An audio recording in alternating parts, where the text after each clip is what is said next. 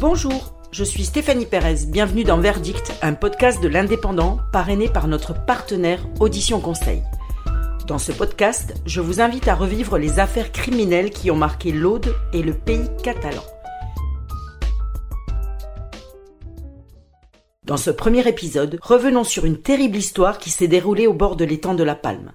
Après le récit, découvrez le témoignage du journaliste Nicolas Boussu, présent lors du procès d'assises.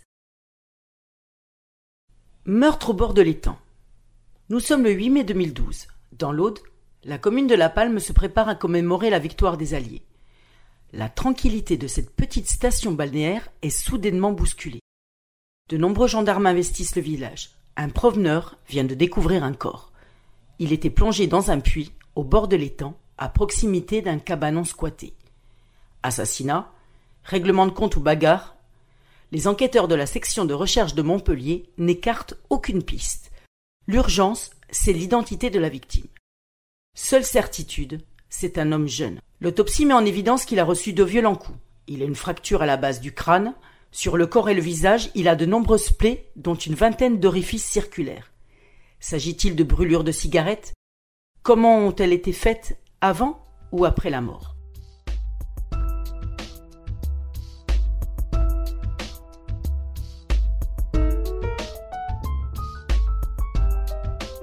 Le corps est abîmé par la violence subie, par l'eau et les manœuvres dans le puits de 2,30 m de profondeur et 80 cm de diamètre. Le cadavre est dans un état de décomposition avancée. Il a séjourné dans l'eau, au minimum, une semaine voire plus. C'est ce qu'indique le substitut du procureur une information judiciaire pour meurtre est ouverte. L'ADN parle. Il s'agit de Johan de Coq, un marginal qui allait avoir 30 ans. Il est originaire de Douai dans le Nord. Il a deux sœurs et un frère. Ses parents ont divorcé quand il était enfant. À l'âge de 7 ans, les médecins lui diagnostiquent la maladie de Charcot, comme sa mère et deux de ses frères et sœurs. Cette neuropathie lui touche les membres inférieurs. Il connaît les opérations et les longues hospitalisations tout juste majeur, épris de liberté et en rupture avec la société, Johan de Kock choisit la route comme mode de vie. Il part avec son chien. Il quitte le domicile de sa mère en Savoie pour rejoindre le sud de la France et l'Espagne. Il ne donne plus de nouvelles ni à sa mère ni à ses trois frères et sœurs. Il séjourne avec des amis de passage dans des squats et arrive à La Palme au printemps 2012.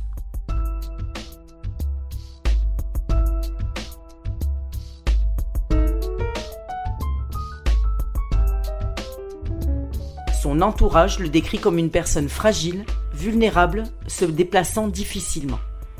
Un enquêteur dira même à la limite d'être en fauteuil roulant. Une piste est privilégiée. Il y aurait eu une violente bagarre avec un SDF plus âgé que lui. Norbert Zismer, un Allemand. D'ailleurs, il a disparu. Il a volé une voiture dans le village pour s'enfuir. Elle sera retrouvée à Marvejol, à l'intérieur, les enquêteurs vont découvrir une fausse carte d'identité avec la photo du fuyard. Deux mois plus tard, cette piste est confirmée. Le routard allemand de 60 ans avoue. Depuis le 18 juin, il est en prison pour escroquerie à Rastatt en Allemagne. Il écrit alors au procureur de Baden-Baden pour donner sa version sur ce qui s'est passé à La Palme. Ils étaient ivres, Joanne de Koch l'a agressé, il s'est défendu. Pour lui, c'est de la légitime défense il est accusé d'homicide volontaire. Le 16 septembre 2015, il est incarcéré à la prison de Béziers.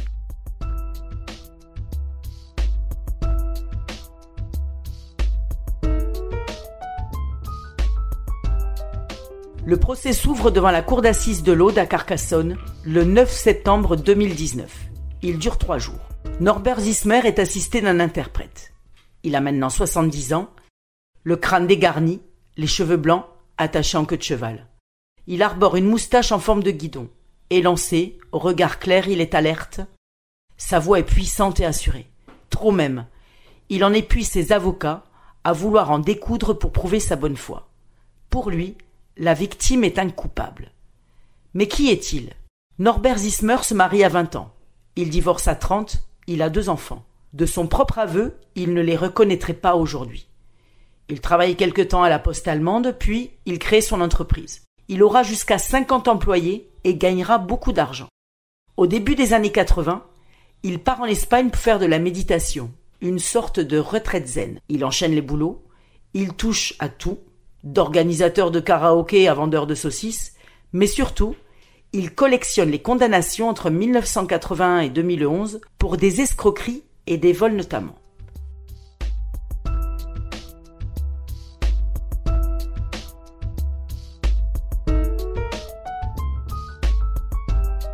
Cela fait un an qu'il squatte le cabanon au bord de l'étang. Pour lui, c'est le paradis. Alors quand Joanne de Coq arrive, il ne le supporte pas.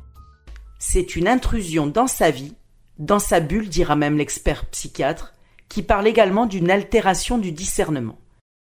Norbert Zismer raconte avoir été agressé et menacé plusieurs fois par Joanne de Coq. Une bagarre a éclaté, il s'est senti menacé et lui a mis un coup de couteau dans le ventre. Selon ses dires, Joanne de Coq l'aurait menacé avec un couteau et en s'avançant serait tombé face contre terre. C'est à ce moment-là qu'il l'aurait frappé avec une barre de fer. La fracture à la base du crâne correspond, mais l'avocat général relève l'hypothèse de deux coups portés. Joanne de Coq a une fracture côté gauche et un enfoncement côté droit. Une possibilité selon le médecin légiste.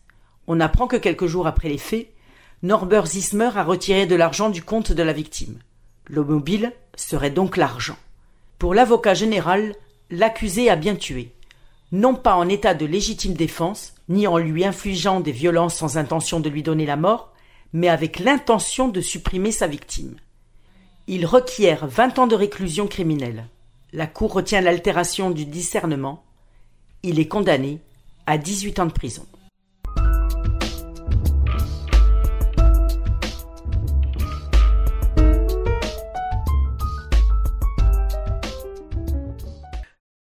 Bonjour Nicolas Boussu. Donc vous avez couvert pour l'Indépendant le procès des assises à Carcassonne au mois de septembre 2019. Qu'avez-vous retenu de ce procès? La personnalité de, Zismer en fait. Zismer c'est une gueule, une, grande gueule. Il coupe le président, l'avocat général. Euh, les avocats de la partie civile et même ses avocats. Il perturbe ses avocats, il interpelle directement euh, la famille de la victime euh, assise dans la salle. Voilà, ça c'est Zismer. Euh, en plus, il faut dire que Zismer est assisté d'une interprète, ce qui ne favorise pas du tout la, fluidité des débats. Ça alourdit les débats. Et Zismer aussi en profite pour couper son interprète. Enfin bon, voilà. c'est une grande gueule. Zismer s'est signalé en s'adressant directement à la maman de la victime, Joanne de Coq. Il s'est tourné vers elle, il lui a dit voilà, votre fils n'était pas un, une bonne personne, le meurtrier c'était lui, et c'est lui qui devrait être jugé aujourd'hui.